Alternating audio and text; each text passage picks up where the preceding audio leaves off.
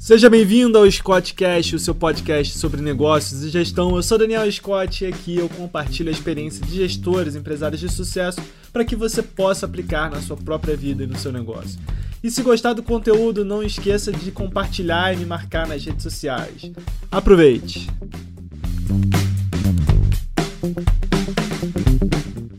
Daniel, bem-vindo ao podcast. Muito obrigado pela sua presença, pelo seu tempo.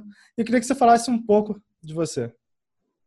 Fala, Daniel. Eu gostaria de agradecer também a oportunidade. Estamos aqui para conversar e esclarecer um pouco mais sobre esse assunto, bancos virtuais, que está é, tão falado no momento. É, falar um pouquinho do, de como o Neon começou e como é que eu comecei no Neon. A minha experiência vem de, de um local totalmente diferente de banco trabalhei durante 12 anos com desenvolvimento de jogos. Então, era um mercado de entretenimento, um mercado lúdico, é, um, um, mercado focado em criar uma boa experiência agradável para o jogador. E aí, depois desse tempo, eu, eu iniciei minha carreira numa startup, estava desenvolvendo jogos em né, 2000 e 2003, e depois passei para trabalhar com empresas multinacionais e fora do país. E depois desses 12 anos, eu senti a necessidade de voltar para as raízes do empreendedorismo. Eu queria trabalhar em algo que eu pudesse contribuir mais diretamente, que eu pudesse construir, é, que eu pudesse sentir que estava fazendo parte da construção de algo mais duradouro. E eu pedi minhas contas e decidi empreender. Mas eu não sabia com o que ainda. Eu queria trabalhar com alguma coisa, mas não sabia com o que. E a ideia que eu tive foi então criar uma,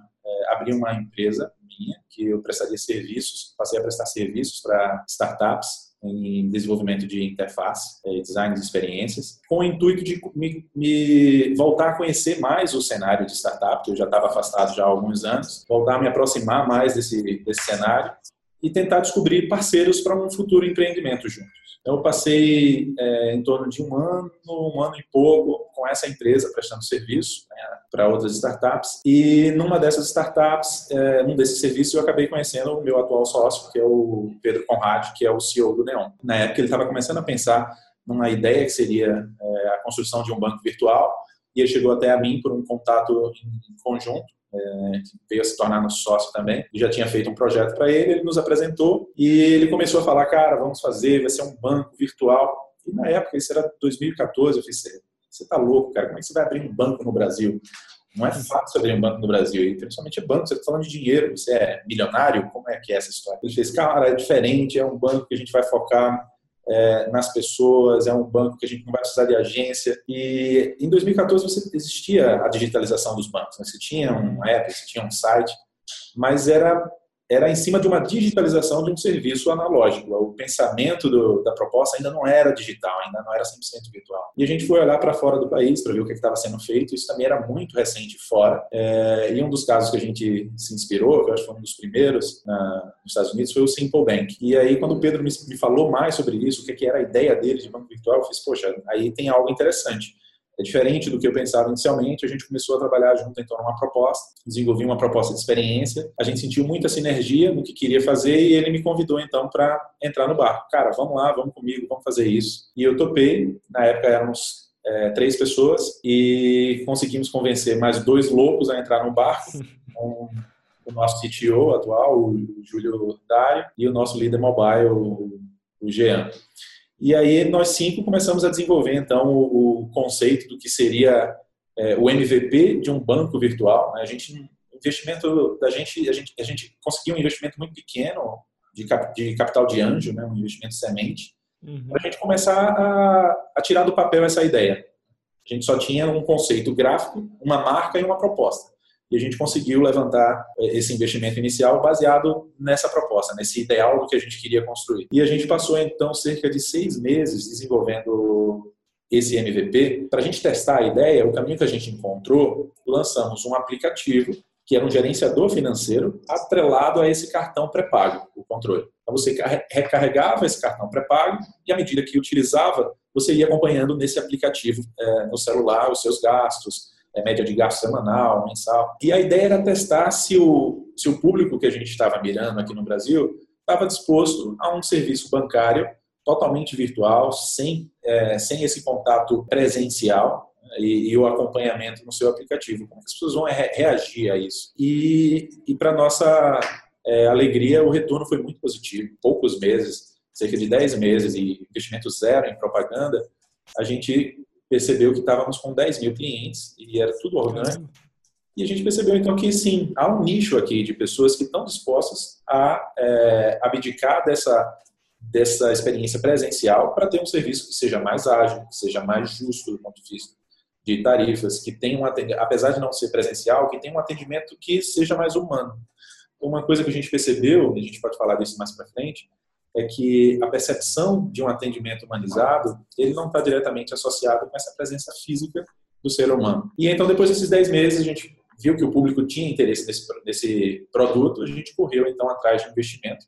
O, o Pedro, que é o CEO e o especialista nisso, conversou com muita gente, apresentando a proposta, mostrando nossos números, olha o que a gente quer fazer, a gente precisa se tornar um banco. E foi bastante árduo, não foi fácil, conversou com muita gente, é, a gente teve apoio de muita gente também é, inteligente, que conhecia pessoas inteligentes no meio financeiro, que nos ajudou e abriu portas. E através de muita conversa, a gente chegou então a conhecer um, um banco que já era. Hoje, se você chegar no Bacen e tentar abrir um banco, é, muito provavelmente a resposta que você vai receber vai ser: olha, a gente não abre um banco. Se você quiser, compre um banco que já existe na praça.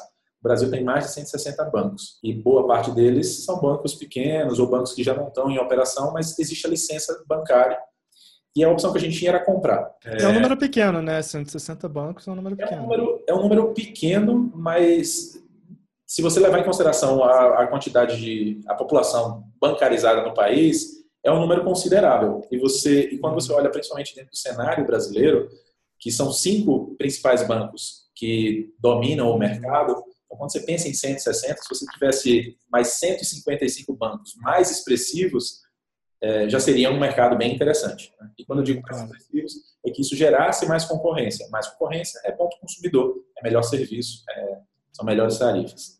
Então, a gente chegou num mercado que estava era muito restrito, né? eram cinco grandes bancos já é, com, com, alguns anos de mercado que dominavam, e era muito difícil um novo banco entrar, principalmente falando de varejo, e conseguir um espaço. É, e aí a solução que a gente encontrou foi fazer uma joint venture com um banco é, que já existia, mas que no momento não estava é, tocando a operação dele de cartões e estava buscando um parceiro para renovar essa proposta de, de trabalhar com as pessoas. Né? e nós tínhamos toda a operação já montada e a proposta do que fazer e a gente passou a tocar a operação do banco. Eles é, eles possuíam a, a, a autorização né, de funcionar como um banco e a gente fazendo essa joint venture então passamos a, a nos tornar um banco reconhecido no Bacen e adotamos o nome então de Neon. Isso foi é, final de 2016 a gente fez esse movimento e a gente passou então a trabalhar na construção do que seria essa experiência agora expandida. O controle era uma experiência muito restrita, estava focado só em cima do, do gerenciamento financeiro. E agora a gente estava querendo expandir para uma experiência é, bancária, né? uma experiência financeira mais completa. Uhum. Então a gente desconstruiu tudo aquilo que a gente imaginava como banco e foi pensar o que é que fazia sentido para hoje, em 2000 na época 2016, é, no ano passado, o que, é que faz sentido para hoje como serviço bancário? Como as pessoas lidam com o seu dinheiro? E a gente foi conversar com, com, com os jovens, com os milênios, que é o que a gente é o nosso principal público, e entender como é que eles lidavam com isso. Como é que é hoje o dinheiro para você? Como é que você como é que você esperaria que seu dinheiro fosse? Uma coisa estava muito claro para a gente. Nós mesmos estávamos muito, muito insatisfeitos com a atual experiência bancária tradicional. Isso foi o que moveu inicialmente a a criar o controle. Então, o que, é que a gente precisaria reconstruir? A partir dessa, desse entendimento, dessa pesquisa, desse trabalho a quatro mãos, junto com o usuário, procurando entender, a gente foi então reconstruindo o que era o controle para essa experiência que seria o Neon. Esse trabalho durou em, torno de uns seis meses, com esse rebranding, com essa, uh, essa expansão do serviço. E em 2000 e, 2000 e, não, na verdade, é, isso, isso aí foi início de 2016, durou em torno de seis meses. No meados de 2016, a gente lançou é, então o produto para o mercado, como o Banco Neon. E, e, a, e nossa expectativa na época estava tava muito mais modesta do que ela realmente se provou. A gente lançou, baseado no, referência que a gente teve no controle, né, a gente tinha 10 mil usuários em 10 meses. E no Neon, a gente pensou, vamos começar devagar, vamos colocar um, um público uma restrição maior na quantidade de pessoas, para a gente entender como funciona, prestar um excelente atendimento. E quando a gente colocou no ar e lançou o produto, no dia que a gente lançou o produto, a gente lançou 5 mil contas. E colocou um contador no site. Olha, tem 5 mil contas disponíveis. Cada pessoa que solicitava uma conta, esse contador é, uhum. diminuía. E nossa expectativa era passar durante três, quatro semanas com esse contador reduzindo. Né? E a nossa surpresa foi que em menos de 48 horas as 5 mil contas esgotaram. É, tinha um público bastante sedento de uma experiência, de uma nova experiência financeira, para uma experiência que, como a gente se propõe, se propõe a fazer, uma experiência mais justa, mais clara, mais, mais dinâmica. É, e se esgotou muito rápido. E, e, a gente viu muita gente reclamando: ah, eu quero conta, eu quero conta, porque não tem conta. E a gente, nossa, a gente subestimou a, a, a fome, a necessidade que essas pessoas tinham de um serviço como esse e fomos correr atrás. Aí é olhando do ponto de vista do, do da experiência empreendedora. Né? A gente é, tinha se preparado, olhando para esses 5 mil, acreditávamos que isso era um bom número e quando vimos, nossa, isso é muito pequeno, o público quer muito mais do que isso, tivemos que correr atrás de é, fortalecer a estrutura para suportar um público maior. Então, fomos correr atrás de melhorar nosso os nossos servidores, para que comportasse um número maior de clientes, nosso sistema de atendimento. E isso, na época, teve um, um impacto é, considerável na operação, que a gente acabou tendo que atrasar em torno de uns três meses o início das aprovações pela quantidade de pessoas buscando. Então, isso foi, um, eu acho que foi a primeira aprovação que a gente teve, onde a gente precisou lidar com a comunidade e falar sinceramente. A gente fez, vamos nos posicionar de maneira sincera, sem blá blá blá. A gente veio a público, o, Pedro fez um, um vídeo falando, pessoal, olha, a gente não esperava essa procura tão grande é, foi muito maior. Em 48 horas se encerraram as 5 mil contas. A gente está correndo atrás para oferecer mais contas, mantendo a qualidade do que a gente se propõe. Para não colocar todo mundo para dentro, as pessoas terem uma experiência. É, claro. Então a gente correu atrás durante esses três meses, fortalecemos a equipe, fortalecemos serviços, fortalecemos o produto. Quantos cadastrados no início de julho? 180, 180 mil clientes. Vocês estão hoje com 180 mil clientes. 180 mil clientes, isso. É, e o índice de aprovação que nos dá alegria de dizer que é muito alto. Não, Saiu uma pesquisa atrás, completamente orgânica, a gente nem esperava. Essa saiu a, a pesquisa da CVA, não? CVA. CVA. É, que eles fizeram uma pesquisa no Brasil para entender como era a percepção dos, dos brasileiros com respeito ao seu banco, a relação custo-benefício. Na relação custo-benefício, é, Para nossa surpresa, bancos virtuais estavam muito acima dos bancos tradicionais é, na pontuação e o Banco Neon estava em primeiro lugar dos bancos virtuais. Então foi uma, uma satisfação enorme a gente ver isso como uma mais uma reafirmação de que o serviço que a gente estava propondo construindo estava é, sendo muito bem aceito, que as pessoas queriam essa nova experiência. Então foi uma experiência, foi, um, foi muito legal ver essa reafirmação. Eu acho que isso resume um pouco da, da nossa história até aqui no momento. E recentemente agora a gente completou um ano e já anunciou quais seriam os próximos três grandes passos para até o final do ano, que é hoje o Neon ele é uma conta digital. A gente é, primeiro procurou entender qual era o, o, qual era o centro da necessidade de uma pessoa com relação a lidar com finanças. É a sua conta bancária. É ali que orbita tudo. É onde você recebe o dinheiro, é de lá onde você extrai esse dinheiro. Então a gente focou em construir primeiro uma boa experiência nessa, nessa conta. E os próximos passos, agora a gente está expandindo, a gente vai é, lançar um cartão de crédito também dentro do Neon, atrelado à sua conta Neon, e estamos trazendo também um novo conceito que a gente está chamando de conexões, que é no, no meio tradicional, é, os bancos mais tradicionais, eles costumam ter uma cartela de produtos enorme. Então, eles te oferecem, além da conta, te oferecem seguro, te oferecem é, previdência, te oferecem é, seguro alto, residencial, investimento, tem uma série de, de serviços que na maioria das vezes, a maioria das pessoas o utilizam. É uma quantidade de serviço enorme. Tem surgido bastante corretoras individuais com essa, com essa oportunidade de que o banco, quando ele oferece um investimento, nem sempre é o melhor investimento para o cliente do ponto de vista de retorno. Mas há um conflito que o banco também precisa gerar é, retorno. E aí, às vezes, acaba, você acaba tendo uma oportunidade de é, contratar um serviço que não é o melhor do mercado, mas já está ali meio no banco, o banco te empurra e você é, acaba contratando aquilo. A gente não quer fazer isso. Então, a gente foi olhar o mercado, quem é que está fazendo quem está se destacando, fazendo os melhores serviços em determinadas categorias que eu, Neon, não tenho interesse em desenvolver, porque não é o meu expertise. E se eu for desenvolver, vai ser só mais um produto na praça. Então, a gente foi olhar, por exemplo, seguro. O meu usuário é bom que ele tenha seguro. Seguro é, é uma decisão financeira saudável. É bom você ter um seguro de carro, é bom você ter um seguro residencial. Hum. É, só que se a gente fosse desenvolver isso, no nível de qualidade que a gente acredita, a gente levaria meses ou anos para ter uma boa operação nisso. Então a gente vai olhar o mercado e ver quem está oferecendo um bom serviço nisso. Vamos chamar esses caras para a mesa, vamos conversar. Esses caras olham os clientes como a gente olha, com eles em primeiro lugar, criar uma boa experiência.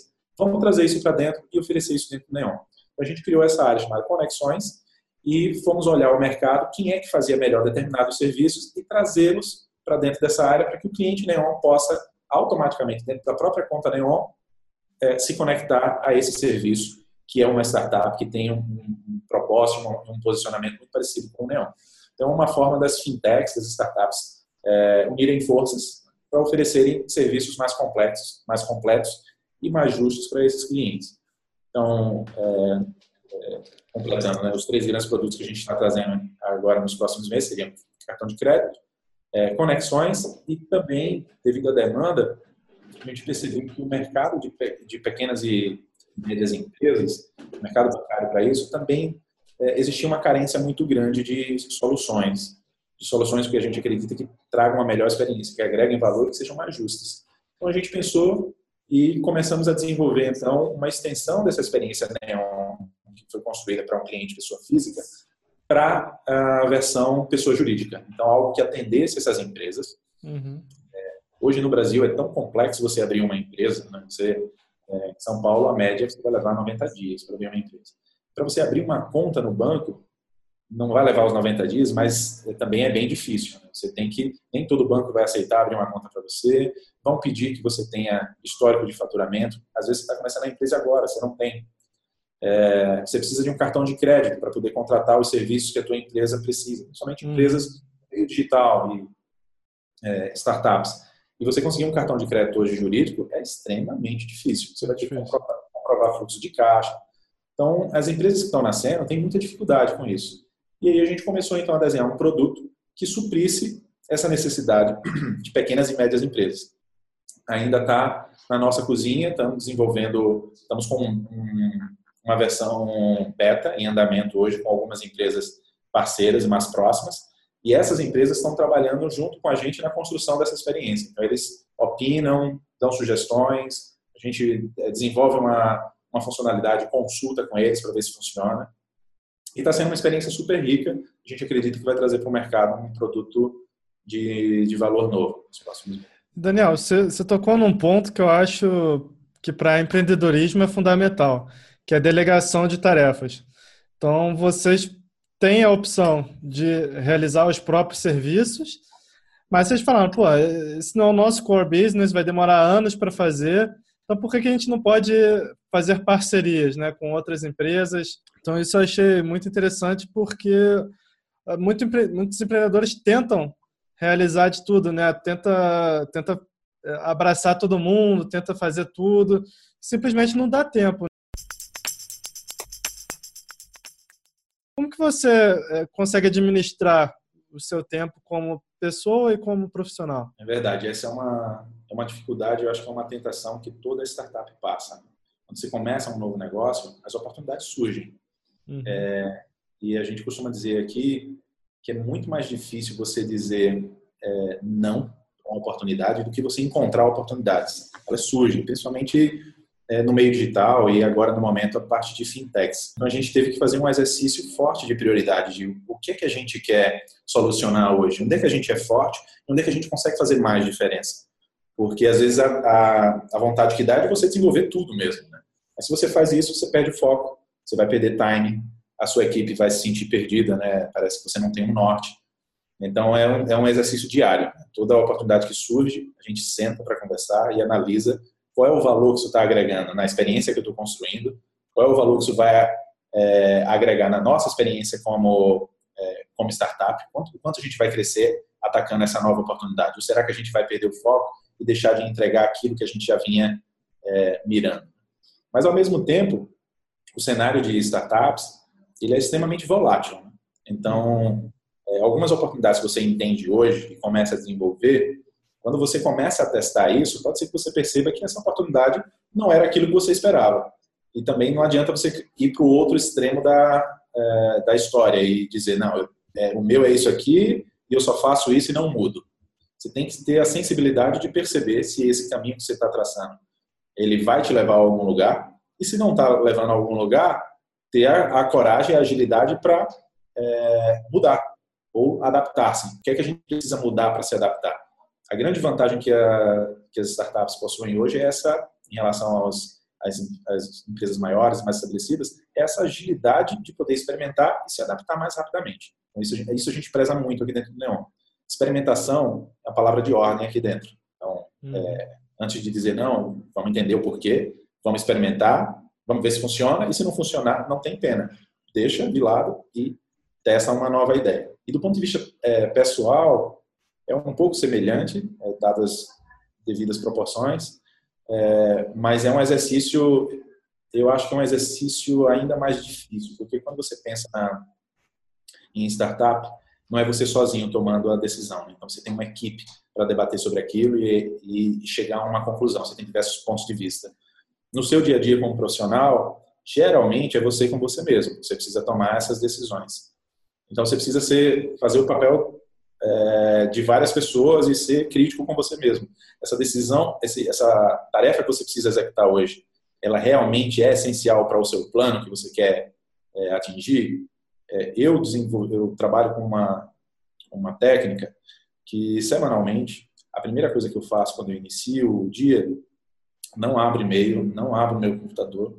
A primeira coisa é reservar alguns minutos eu pensar em cima da estratégia que a gente já tem traçada para o trimestre e eu listo isso. Essa semana eu preciso alcançar isso, isso e isso.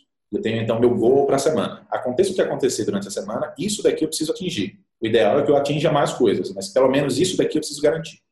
E depois que eu faço para a semana, eu faço isso para o meu dia. Ok, para a semana eu preciso encontrar, eu preciso atingir essas metas. Geralmente eu coloco três ou quatro na semana. O que é que eu preciso fazer hoje que vai me tornar mais próximo dessas três metas ao final da semana? Então eu priorizo isso ao longo do dia, coloco em blocos, ok, eu preciso fazer isso, isso e isso, e reservo entre esses blocos espaços em branco para que possam ser preenchidos de acordo com a necessidade da empresa também. Então, às vezes, aí a minha equipe precisa de uma atenção em um determinado assunto que não estava mapeado, eu tenho horários livres que eu posso atacar isso também. Então, é um, é um equilíbrio entre aquilo que você já tem muito claro, que é teu objetivo, e ter também espaço para ser ágil e modificar é, com eventuais imprevistos. É, esse esquema de, de metas eu acho excelente também. Uso um, um esquema parecido assim para produtividade. Acho ótimo. E você tocou num, num, ponto, voltando um pouco, você tocou num ponto que eu achei muito interessante, que é a parte do, de abrir um banco. Eu, eu tinha uma empresa, uma construtora, dois anos atrás, a gente já vendeu, e na construtora, eu e meus sócios, a gente sempre conversava sobre abrir um banco no Brasil ser impossível. E a gente falava da, da parte burocrática de empreender no Brasil, que, que é tudo muito difícil. Meio que meio que um choro, um lamento, né, de como empreender, das dificuldades geradas. Para o empreendedor que está começando hoje, que, dicas você daria é, para essa pessoa lidar com a, com a burocracia, ter paciência, é, conseguir administrar as. Você abrindo um banco deve ser provavelmente um dos negócios mais mais burocráticos que tem em termos de legislação. Você provavelmente não deve ter um background né, de direito, assim como eu não tenho também. Então, que dicas você daria hoje para quem quer abrir um negócio e, e, lidar com a burocracia, lidar com contratos, é, lidar com, com pessoas? É, realmente, abrir qualquer negócio hoje no Brasil é bastante burocrático. Só pela só pelo trabalho de abrir a empresa em si já é bastante burocrático. E aí, dependendo do negócio que você está abrindo, isso pode se tornar ainda mais complexo. No caso de banco, como eu falei para você, o meu background não é do setor, do setor financeiro, né? eu venho do setor de entretenimento. Uhum. É, e o que eu vim aportar aqui é essa experiência de entretenimento, de uma experiência mais leve, uma experiência mais lúdica, é, de uma experiência mais é, educativa. É, então, o conselho que eu daria, você precisa, você precisa estudar aquilo que você quer o cenário onde você está querendo atuar, né? e conversar com o maior número de pessoas possíveis que tenham alguma ligação com esse setor. Então, o, o meu sócio ele tinha muito mais proximidade do setor financeiro né? e, e de pessoas desse meio, e ele, no caso, foi a chave para se obter mais conhecimento disso. Então, ele foi procurar é, pessoas que já trabalhavam com banco, foi conversar com banqueiros, foi conversar com advogados, é, a gente tem uma, uma, um escritório de advocacia muito bom nos apoiando, porque acreditou na ideia e fez, poxa, eu vou comprar isso com vocês, vamos lá, vamos, vamos fazer. É, um dos maiores escritórios de advocacia do Brasil, Pinheiro Neto, a gente tem muito orgulho de tê-los como, como nossos parceiros, e a gente precisa ouvir. Então, era um grupo de, de pessoas muito jovens, com pouca experiência em banco, mas com muita vontade de criar uma boa experiência, mas a gente precisava entender mais sobre esse cenário. Então fomos atrás, fomos estudar, fomos conversar com quem já estava aí. E futuramente, quando a gente começou a ter mais corpo, a gente começou a chamar essas pessoas para estar tá dentro da operação. Vem para cá, poxa, teu conhecimento é super válido. Então, se eu fosse apontar algo, eu digo é, é conhecimento, é busca. Você precisa entender. Para você é, sobrepor a burocracia, você precisa entender a burocracia. É aquela história de que as regras elas são necessárias. É, só que regras elas são mutáveis. Mas para mudar uma regra, você precisa entender dessa regra. Então, você precisa estudá-la, entender como ela funciona, para poder propor uma alteração à regra. Porque senão você fica propondo coisas que é, pode, fazer, pode não fazer sentido, outras pessoas já propuseram anteriormente. Então, é estuda as regras do jogo, entende qual é o jogo que você está entrando. Ah, as regras são essas? Quais são os pontos de burocracia que vão me, vão me causar barreiras, né? Poxa, é esse, esse, esse. Com quem eu posso conversar para entender melhor como é que eu poderia sobrepor isso, né? Ou me adaptar a isso sem matar a minha ideia, sem matar o meu negócio. É, e a gente teve muito trabalho de entender isso. Trazer um banco para o meio virtual é, é, difícil, foi, foi difícil, hoje está mais fácil. A legislação vem se, moderni, se modernizando, né? Desde o ano passado é, você pode abrir contas. Então, o, o, a burocracia, ela, as regras ela se modernizam, mas é preciso pessoas que entendam e se questionem. Poxa, essa regra é assim, mas poderia ser assim? E aí vai conversar, vai entender. Mas entenda a regra do jogo onde você está entrando. Daniel, você é formado em design e hoje está trabalhando com banco. Eu conheço engenheiros que trabalham com design, conheço advogados que trabalham com marketing, pessoas que mudaram de área completamente, né? Para alguém que hoje quer abrir um negócio numa área totalmente diferente da, daquela que ela pertence. O ideal é, é ter uma parceria que, que conheça essa área ou você acha que, que dar um tiro assim no escuro é tranquilo desde que você se dedique e aprenda? Olha, eu acredito que ninguém sabe de tudo. E quando você procura saber de tudo, você vai acabar sabendo de tudo um pouco, mas nunca profundamente. Então é uhum. importante os especialistas, você entender aquilo que você realmente é muito bom e buscar aquilo que você não é tão bom em pessoas que sejam e topem entrar no teu sonho. Dependendo da posição que você ocupe na empresa, é, vai ser necessário que você tenha um conhecimento mais generalizado ou mais específico. É, no meu caso, a posição que eu ocupo hoje, que é construir um, um serviço, uma experiência é, de, de, produto é, mais agradável, mais lúdica e mais clara, eu trouxe toda a experiência que eu vinha desenvolvendo ao longo da minha carreira. É, e o meu sócio, que tinha uma cabeça muito mais é, desenvolvida para o business, foi a pessoa que é, completou, que, que, que levou esse lado na construção da empresa, onde ele enxergava o business, ele desenvolveu o plano de negócio e do meu lado eu contribuía colocando como é que poderia ser essa experiência junto com as pessoas que a gente é, que a gente queria é, servir, né? entregar o serviço. Então eu diria que é, é, soma, é soma de forças. Você sozinho, você nunca vai chegar tão longe. Você vai chegar a alguma distância. Tem empreendedores incríveis que fizeram é, trabalhos sozinhos, mas você chega até aqui. Se você tiver com mais pessoas, você com certeza tem mais chance de chegar mais longe. Então, procura bons parceiros, procure bons sócios, pessoas que acreditam no seu sonho ou sonhos que você acredite e compartilhe com essas pessoas. E para lidar com sócios, é, o que, que você recomenda? Contratos formais, tudo bem delimitado? Ou você acha que é possível só na base da amizade, da confiança, estabelecer uma empresa? que você recomenda para quem quer procurar um sócio? Porque você é o seu sócio você conheceu aí no meio da jornada, né? Não é um amigo de longa data. É, é possível fazer sociedade com pessoas assim que você conhece há pouco tempo? E aí, o que você recomenda para ter um, um convívio bom com seu sócio? Olha, eu nunca tive uma experiência ruim de sociedade, mas a gente escuta todo dia experiências ruins, né? Pessoas claro. que né, não se deram bem com o sócio, que tiveram é, foram passadas para trás. É, então, de modo geral, o que a gente recomenda é que entenda que uma empresa ela não é uma relação, ela não é uma, ela não é uma brincadeira, né? Ela é uma relação de pessoas, é, é uma relação profissional, é uma relação jurídica. Então, contratos fazem parte dessa natureza. É importante ter o contrato. E o contrato não é o que rege a relação. O contrato ele está lá para caso algum dia essa relação venha a dar errado. É para isso que serve o contrato. Porque no dia a dia você não fica usando, levando o contrato debaixo do braço para tomar decisão. Você assina o contrato no início, ele vai para a gaveta e ele só deve sair se algum dia você tiver um problema com esse sócio, com essa empresa. Então, eu acho que esse deve ser o mindset. O contrato é importante.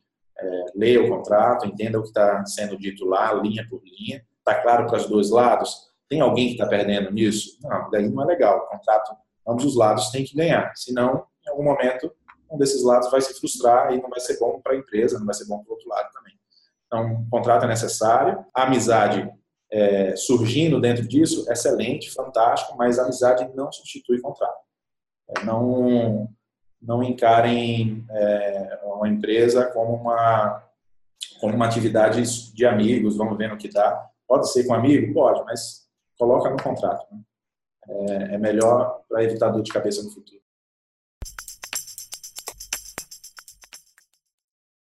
Em relação à família, você provavelmente deve passar aí, ou já passou madrugadas trabalhando, noites viradas. Como que você concilia o tempo profissional com o tempo familiar?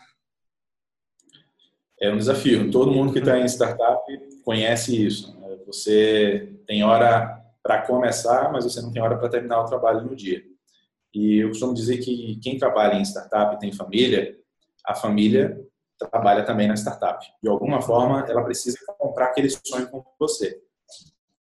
Senão você, senão você não vai aguentar. Você vai estar super dividido entre um e outro. E em algum momento você vai precisar é, abrir mão de algo. Né? Então, quando eu fui começar, é, fui dar esse passo. Antes eu fui conversei com minha esposa, olha é isso, vamos fazer um planejamento, eu acho que a gente pode ir nessa direção, isso daqui vai ser bom por isso, isso isso, mas o custo é esse. Né? Eu vou precisar trabalhar mais do que normalmente eu trabalhava antes. Era, é, trabalhava no regime CLT, tenho meu horário, saí. É, e eu sei que o custo é alto, mas olha, é assim, assim, vamos manter nossa comunicação. Se isso estiver pesado para você, avisa. Então a comunicação tem que estar aberta, a comunicação é chave, mas é difícil. Então, por diversas noites, chegando muito tarde, e pude contar com o apoio dela. Né? E dizer, poxa, tá tudo bem? Ah, você tá cansado? Poxa, vem cá, vou te dar uma massagem, toma, toma aqui um, uma cerveja gelada, relaxa. Amanhã tem mais. Então, é, você precisa ter esse companheirismo, porque ela também tem a vida dela, tá lá trabalhando, ralando, e você tem que conseguir responder a isso também, né? O estresse dentro de uma startup é alto. Você chega em casa, você não pode também levar aquilo para dentro de casa e descarregar isso na tua família. Então, cheguei em casa, opa, desliguei. Você trabalha, startup você trabalha 24 horas. Você não deve trabalhar 24 horas, senão você, você enlouquece, não tem mais nada que você faça. Então, enquanto você estiver na startup, é full time, você está dedicado 100% àquilo, ao teu negócio. Mas se você chega em casa, você tem uma família, você tem que aprender a desligar, desliga a chave, dedica agora teu tempo a essas pessoas, porque essas pessoas é quem te apoia. No momento que as coisas estão difíceis, estão indo então, não estão indo tão bem quanto você espera, são eles que vão dizer, poxa, vai lá, levanta, você consegue. E somos seres humanos, né? Não adianta vender um mito do, do super é, empreendedor que trabalha 24 horas, que não tem tempo ruim, que está sempre... As pessoas são, são humanas, então vão ter problemas e é, vão ter dificuldades e a família é essencial para você manter, se manter são na jornada. Interessante.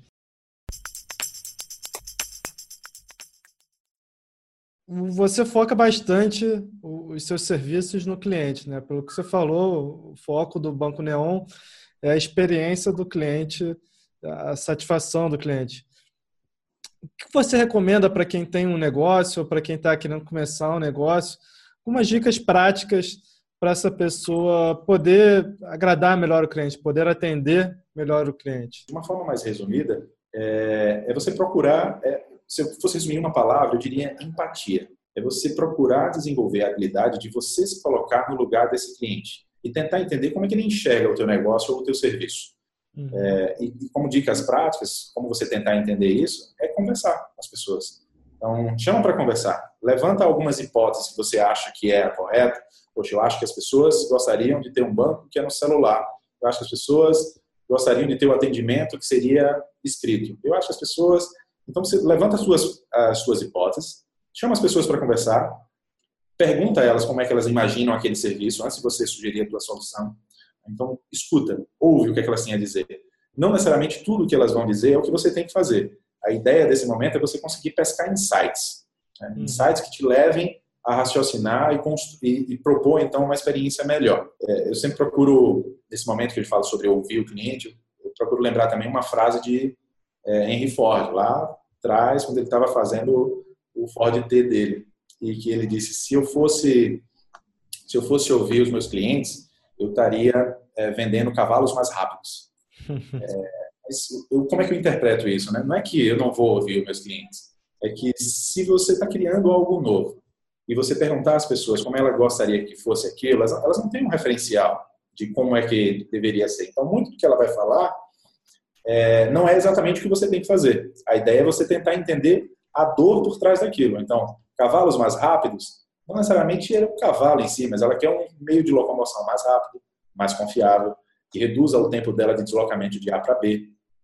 Então, como é que você traduz esses insights num produto, então? O Henry Ford chegou no Ford T dele lá. Como é que, onde você chegaria no teu produto hoje? É uma padaria. Poxa, vai conversar com o teu cliente. É, ah, eu acho, eu, eu procuro evitar vir aqui na hora tal, porque eu passo é, 15 minutos na fila. Isso, para mim, para comprar o um pão, é demais. Mas por que esse cara passa 15 minutos na fila? Aí você vai entender o teu negócio. Poxa, porque eu tenho um caixa. Esse caixa leva em torno de, é, de 3 minutos para conseguir digitar o produto no, no, no, aparelho dele. E isso somando cada cliente, ah, está demorando. Poxa, se colocasse um leitor que a cada produto ele vai ler o código de barra, o caixa não precisa. Só um exemplo, é óbvio que isso não é inovação hoje, mas um exemplo de pensamento é ouvir os clientes, tentar entender no aquilo que ele está dizendo, qual, que dores existem por trás daquilo, que isso te gera insights das, do que você pode oferecer para melhorar. E uma vez que você oferecer, é, monitorar se aquilo realmente faz sentido. Então, você criar métricas que consiga medir se a tua solução funcionou. Poxa, o problema, meu cliente reclamava de 15 minutos na fila. Eu implementei tais e tais coisas. Vamos ver agora quanto tempo está levando? Implementou, observa agora. Poxa, o cliente entrou na fila agora. Quanto tempo ele levou? Ah, poxa, ele levou agora cinco minutos. Conversa agora com o cliente e vê se cinco minutos ele está feliz. Pode ser que cinco minutos ainda seja grande, né? Então, não adianta só implementar a tua mudança, a tua proposta, mas você precisa monitorar aquilo para ver se aquilo está fazendo sentido se você precisa continuar a experimentar outras soluções. É, o que você falou Faz total sentido para mim, é um negócio que eu tenho na minha cabeça há muito tempo. Inclusive, o Mark Cuban, que é bilionário, dono da, do Dallas Mavericks, na equipe de basquete da NBA, ele fala isso, que um erro muito grande de empreendedores é tentar é, fazer o que o cliente quer, tentar atender todas as demandas do cliente. Mas, na verdade, às vezes o cliente não sabe o que ele quer. O que você falou, se, se o Ford fizesse o que o cliente quer, ele estava vendendo cavalos rápidos, né? Não, não tinha produzido carro. Então, o desafio do Sim. empreendedor é ele adivinhar qual a demanda do cliente e mostrar para o cliente ali como que isso vai atender as necessidades dele, né? E para fechar aqui o podcast de hoje, queria uma sugestão de algum livro, algum algum filme que você recomenda? É, sobre livros, eu costumo sempre quando o pessoal pergunta, ah, o que está lendo, o que, que, que, seria legal ler, eu costumo recomendar sempre dois livros. É, por quê? É, eu costumo sempre estar tá lendo pelo menos dois livros eu utilizo. Eu pego um livro para me trazer para o chão, um livro que me traga alguma informação de realidade, de, é, de processo, de melhoria, algo que está me trazendo aqui para o chão. Bota os dois pés. O que é está acontecendo? Como é que você enxerga o que está na tua frente?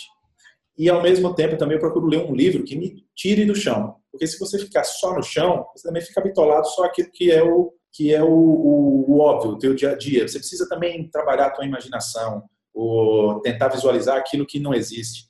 É, então, hoje eu estou lendo dois livros nessa linha. E para me trazer para o chão, hoje eu estou lendo o Rápido e Devagar, do Daniel Kahneman. Muito bom. Muito bom, né? É, vencedor lá do Nobel, 2005, se eu não me engano. E que o cara revolucionou a forma como você enxerga é, o pensamento das pessoas sobre finanças. Né? Se entendia que tudo era muito racional. E a partir dos estudos deles um, é, é, sobre a, a, a arquitetura de, de, de, decisão, processo de escolhas, o sistema 1, o sistema 2, você vê que a gente é muito mais é, emocional, né? se utiliza muito de vieses nessas, nessas nossas decisões, e isso te ajuda a pensar você como você mesmo, né? as decisões que você está tomando no dia a dia, para sua empresa, para sua vida, e me ajudou muito também no desenvolvimento do serviço que eu estou criando aqui.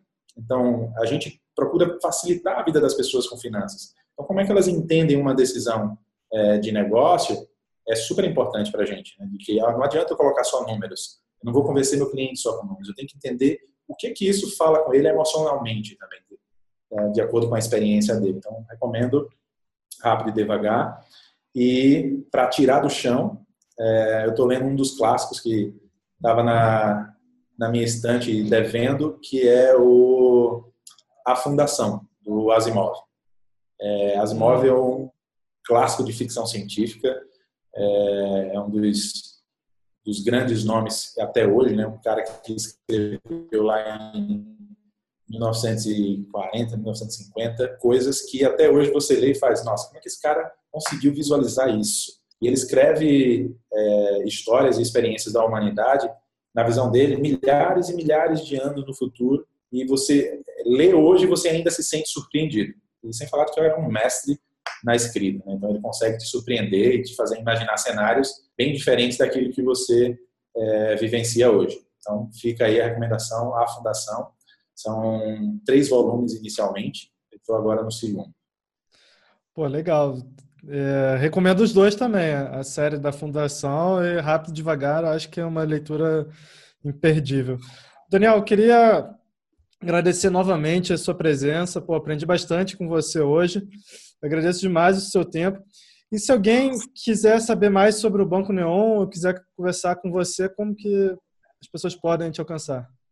Legal. É, Para saber mais sobre o Banco Neon, você pode acessar nossa página na web www.banconeon.com.br ou nas redes sociais. Estamos no Facebook, no Instagram, no Twitter, arroba Banco Neon. A gente se comunica é, constantemente por lá, então sempre tem alguém para te responder. Nosso atendimento é 24 horas, 24 por 7. É, e se alguém quiser me escrever alguma coisa sobre tecnologia, futurismo, produto, design, estou totalmente aberto. Você pode mandar um e-mail para é, daniel.benevides.timeneon.com.br. Legal. Muito obrigado e a gente fica até a próxima aí. Um abraço. Eu te agradeço, Daniel. Um abraço. Thank you.